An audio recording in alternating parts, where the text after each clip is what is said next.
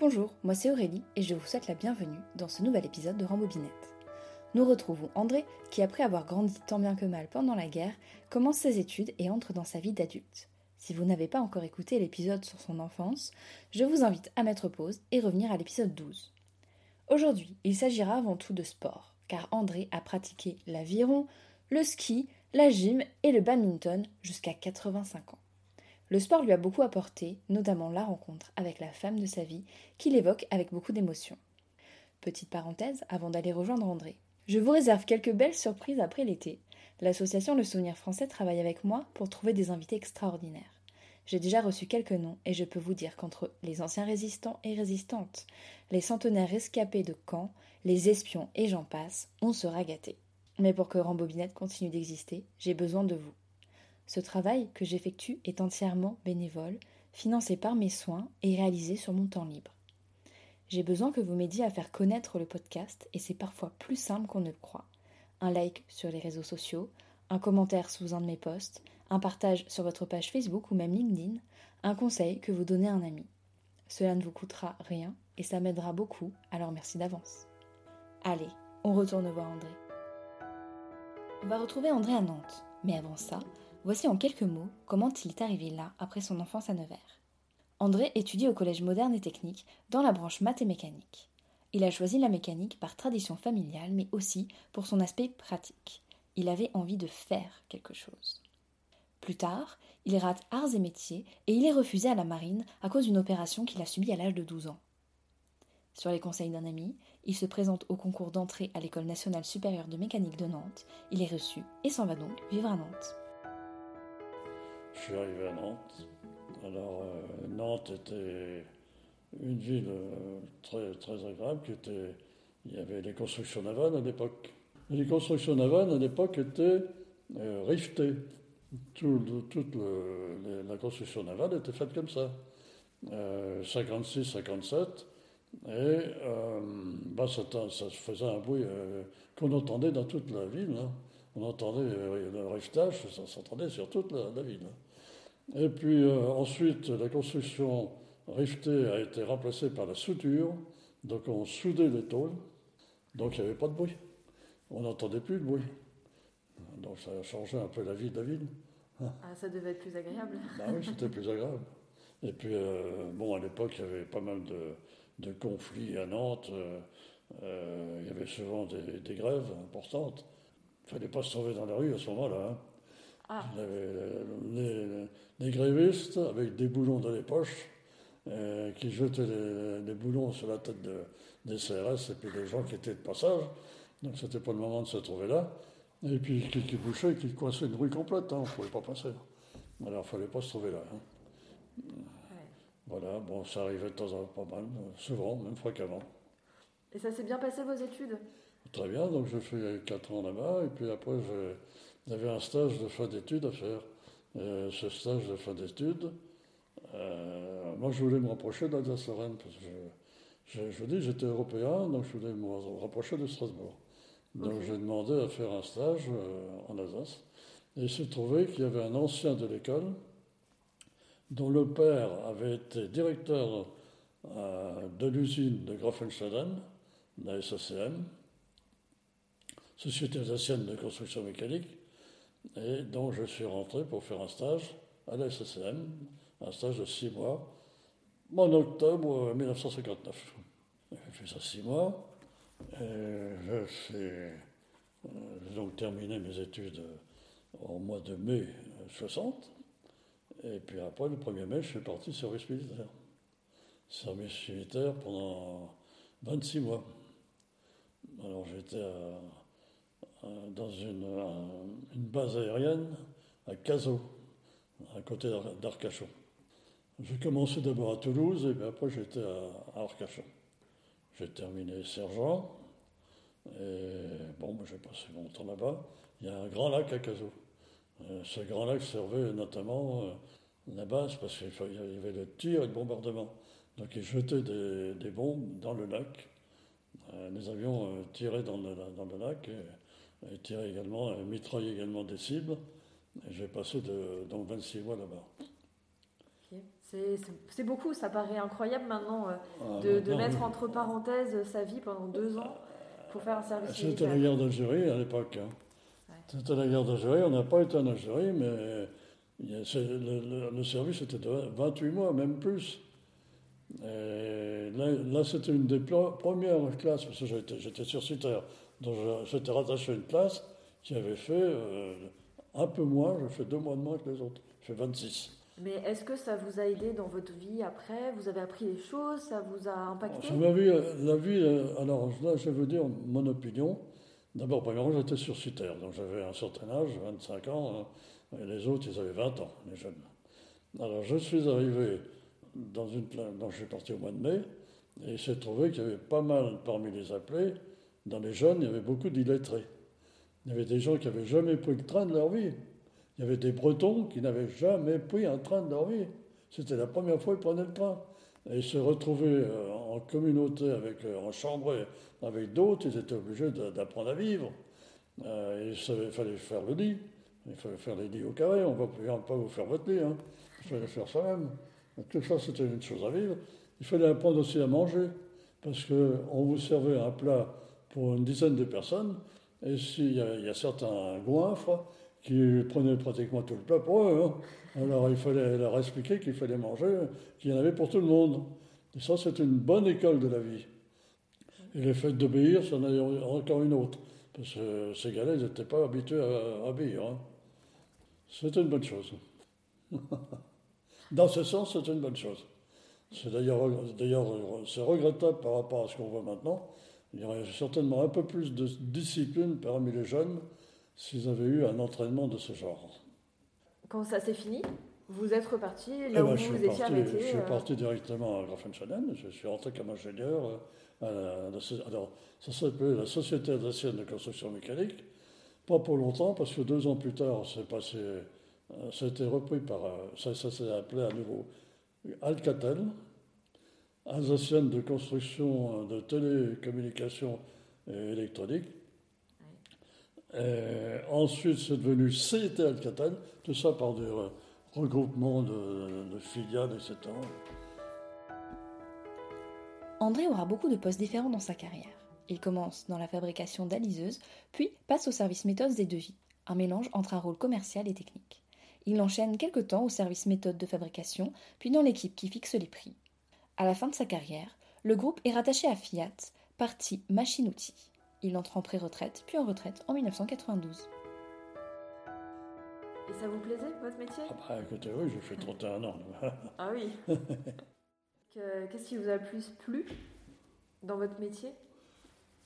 Oh, bah, je, dirais que les méthodes clients et devis, c'était pas mal, euh, parce qu'on avait affaire à beaucoup de gens, beaucoup de, euh, beaucoup de, situations industrielles qui étaient différentes. Hein. Euh, ça, c'était assez passionnant. la fabrication, la, méthode de fabrication également. mais ça, je ne suis pas resté trop longtemps. Et puis. Euh, alors je fais autre chose aussi. C'est quelque chose qui m'a beaucoup plu. C'est que quand on a été repris par Fiat, euh, j'étais chargé de la revente d'un certain nombre de moyens d'usinage qui n'avaient plus sa raison d'être parce qu'on avait changé les, fabrications. Donc il y avait tout un tas de machines de fabrication qu'il fallait vendre. Et là, j'ai été en contact avec euh, différents pays européens la France, l'Allemagne, la Belgique, euh, l'Italie, euh, déjà les principaux. Et ça, j'ai fait des ventes, une vente aux enchères. Ah. J'ai fait la vente aux enchères des machines. Et là, ça, je peux dire que je me suis régalé. Parce que j'ai vu la mentalité de chacun, c'était extraordinaire. Les Français, des marchands de ferraille. Ils venaient, ils estimaient qu'une machine vendue d'occasion, c'était de la ferraille. Donc ils voulaient avoir les machines au prix de la ferraille. Les Italiens, bah, ils sont Fiat. Alors ils estimaient que la, machine devait leur revenir. Alors que ça ne leur appartenait pas, parce que c'était pas du tout. C'était des machines qui appartenaient au groupe précédent. Ça n'appartenait pas à Fiat. Alors ils, ils prenaient la prépondérance, ils voulaient absolument acheter des machines sur le, sur de Fiat. Donc ça ne s'est pas fait non plus. Ensuite, puis après, il y avait les autres. Alors, il y avait les, Allemands, alors là, chapeau. Euh, en Allemagne, vont acheter une machine d'occasion. C'est pas le simple troubadour qui vient regarder les machines, c'est le patron lui-même qui vient et qui vient voir de quoi il s'agit, etc., et qui discute. C'est vraiment, vraiment bien fait.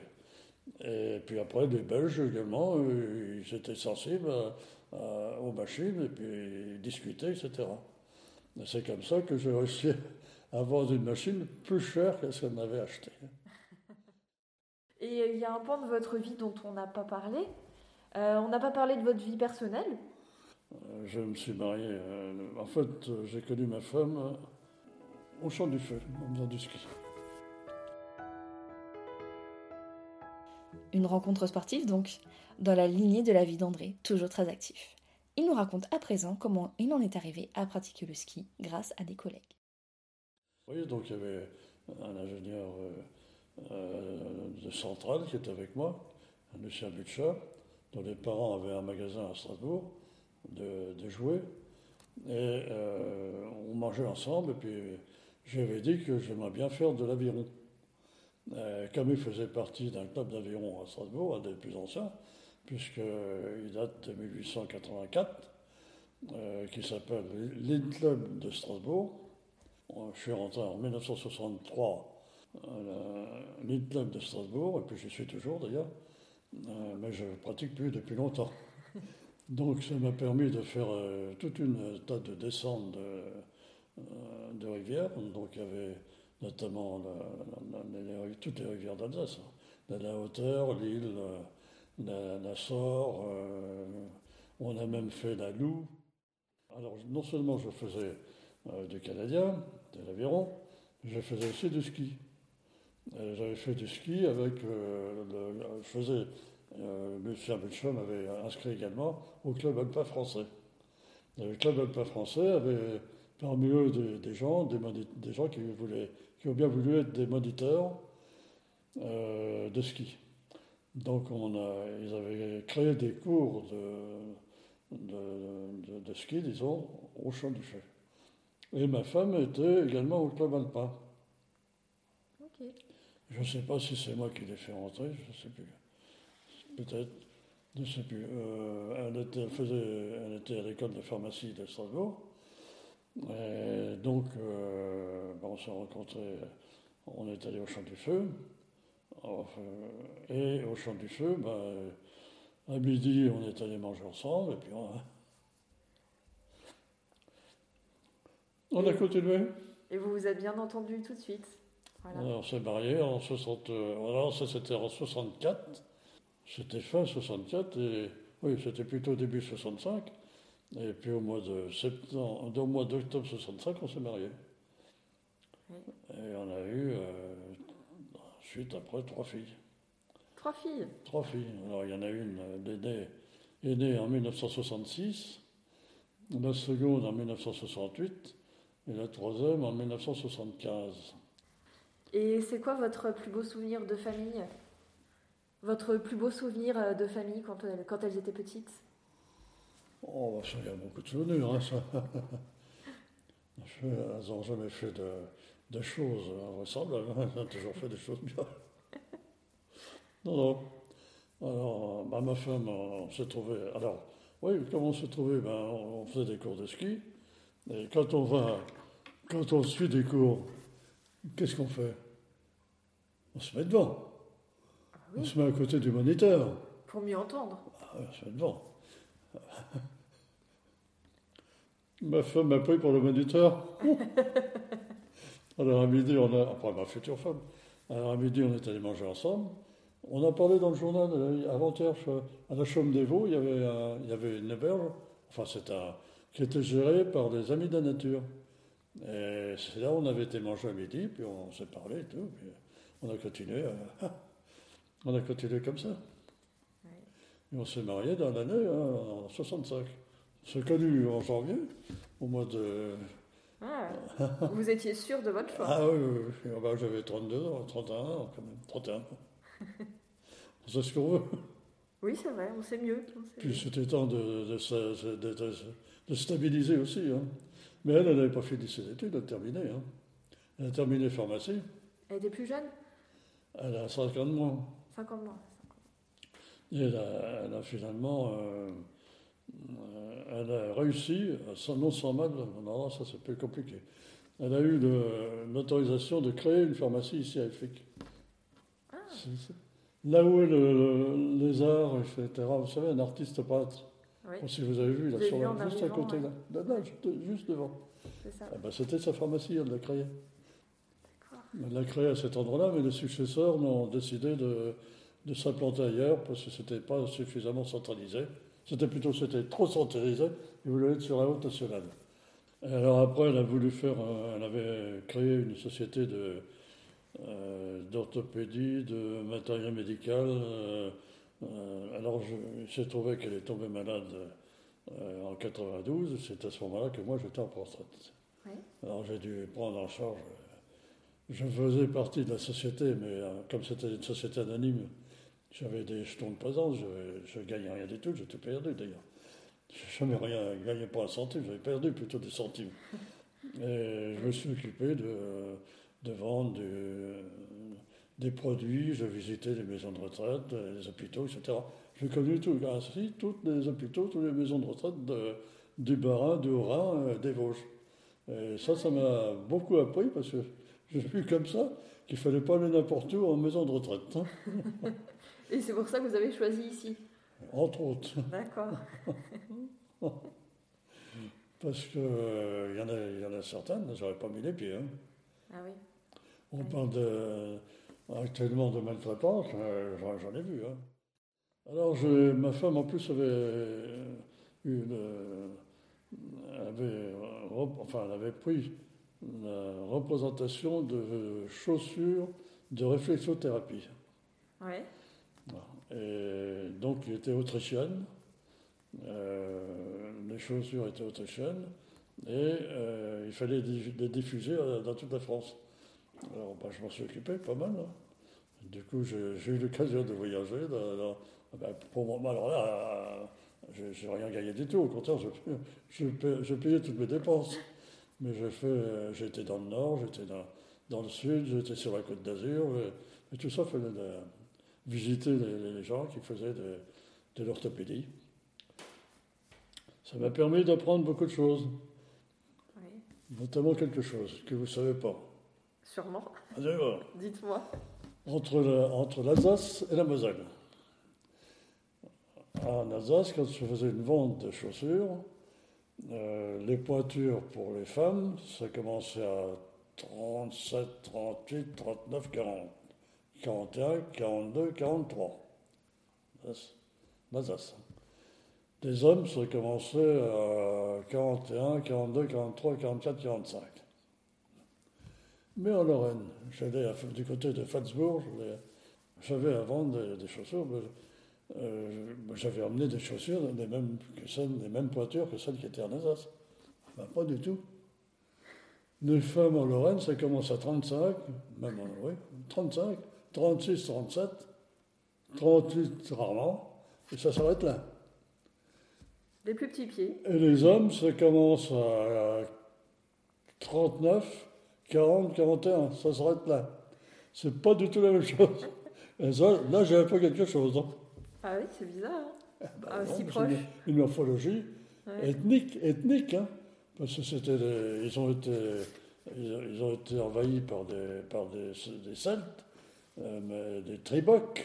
Les Tribocs n'avaient pas forcément les mêmes dimensions que les médiatiques, euh, médiomatiques, pardon, les médiomatiques, euh, qui avaient d'autres euh, dimensions.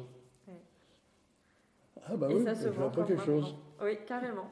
Ah, j'ai appris quelque chose. Et ça, c'était votre pré-retraite, très active alors. Oui, mais, mais tout ça gratuit. hein. Je faisais ça, je fais ça gratuitement. Puis après, on a réussi à, à liquider tout ça parce que c'était, on ne peut plus rien faire. Il fallait, fallait liquider. hein. Ouais. Donc on a, on a liquidé tout l'ensemble. et, euh, puis ma femme était, elle était, elle est tombée malade en 92. On, avait, on lui a retiré un poumon. hein. Elle n'avait Oui. plus qu'un pou- un seul poumon. Elle ne pouvait plus rien faire. Elle est décédée en 2012. Elle a quand même tenu 20 ans. Avec un poumon. Elle a tenu 20 ans. euh, les dernières années, c'était hospitalisation à domicile. hein. Les deux dernières années, c'était hospitalisation à domicile. Sous oxygène 24 heures sur 24. hein. Ça a dû être très difficile. Ouais. Vous habitiez euh, à Epfig ou Oui, t'as fait, nous. D'accord.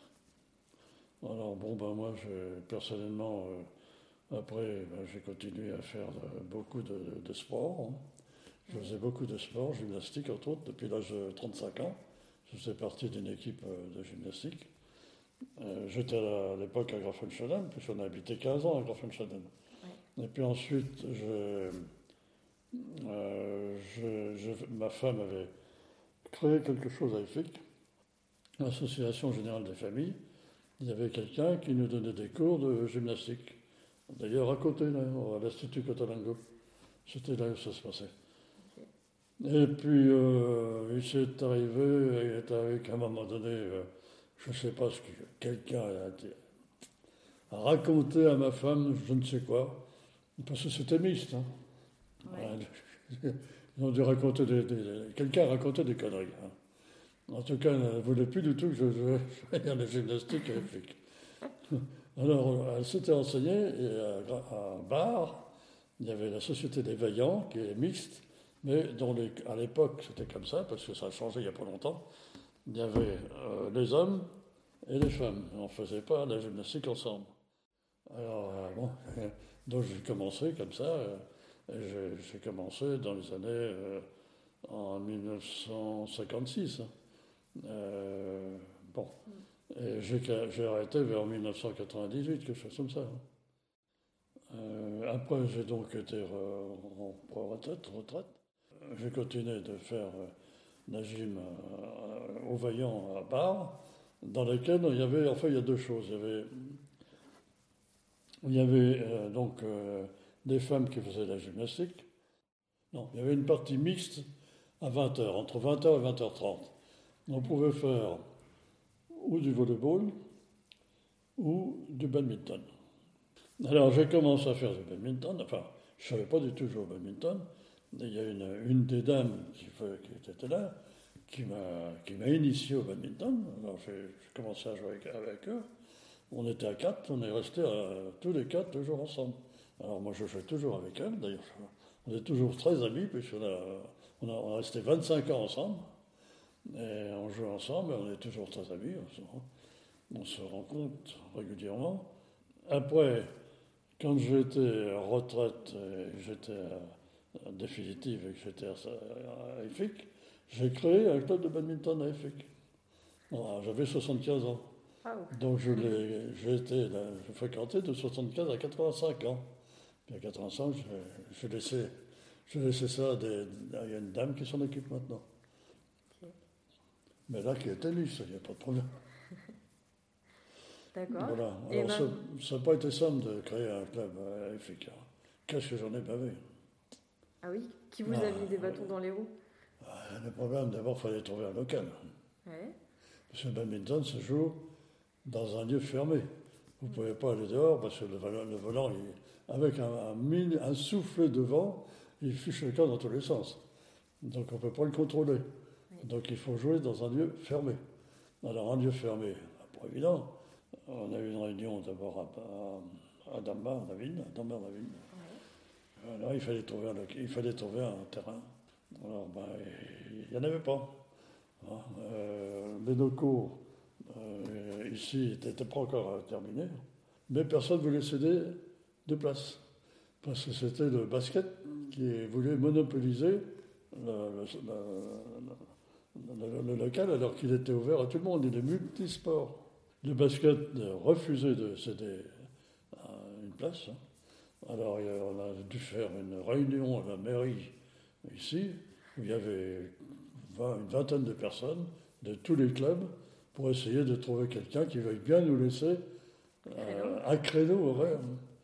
Finalement, c'est le tennis club, ici, des FIC, qui a accepté de nous laisser euh, dans la salle euh, euh, polyvalente, mais municipale, l'autorisation d'avoir une heure de cours enfin une heure de, badminton, on a réussi à faire quelque chose. On a, on a continué à, actionner pour avoir de salle qui était multisport. Euh, parce que la salle municipale n'est pas du tout adaptée pour le badminton. L'éclairage n'est pas bon, n'est pas fait pour ça. Et puis, il n'y a pas de marquage au sol, il n'y avait, avait, rien du tout. Donc, euh, bon, on, a commencé comme ça, on n'avait pas le choix. Hein. Il faut commencer quelque part. Faire, hein. Et puis ensuite, euh, alors on nous a donné des, poteaux. Tout était. On, m'avait dit ah ben vous avez des, ça y est, on, va, on vous a livré les poteaux et puis tout l'ensemble, tout est là. Je vais là-bas, il n'y avait rien. Ben non, il y avait des paquets. Je ne savais pas que c'était livré en kit. Alors il a fallu que je, je vienne un 11 novembre, je me souviens. Donc le 11 novembre 2009. Et puis j'ai monté tous les poteaux avec les, contrepoids et tout. On a commencé à jouer à partir du mois de, novembre 2009. Et là, au début, il n'y avait, il y avait, avait, avait, pas trop de monde, mais enfin, on, on a commencé comme ça. C'était un beau projet alors. Ça, ça continue, hein, ça marche. Hein. C'est super. Euh, et comme je vois que c'est bientôt la fin de notre, c'est bientôt la fin de notre rendez-vous, oui. parce qu'après, ce sera le déjeuner. Euh, je voulais savoir si vous auriez un conseil à donner euh, aux jeunes générations, ou alors un conseil que vous, vous avez reçu quand vous étiez plus jeune et qui vous a beaucoup servi. Premier conseil, c'est qu'ils fassent leur mémoire. Comme vous. Comme moi. Le deuxième, qu'ils fassent de la gymnastique, en dehors de l'école. Que ce ne soit pas uniquement un besoin scolaire, qu'ils fassent, de, des, sports dans des clubs. Hein. Ça vous a beaucoup apporté le ah bah oui, oui, oui, absolument. Vous avez rencontré votre femme comme ça ah Beaucoup d'amis Ah oui, tout à fait. Ainsi s'achève l'épisode d'André, que je remercie chaleureusement pour son témoignage. Je vous donne rendez-vous dans deux semaines pour rencontrer Michel, une presque bretonne qui, en tout cas, fait de super crêpes. En attendant, je compte sur vous pour faire connaître Rambobinette autour de vous. À bientôt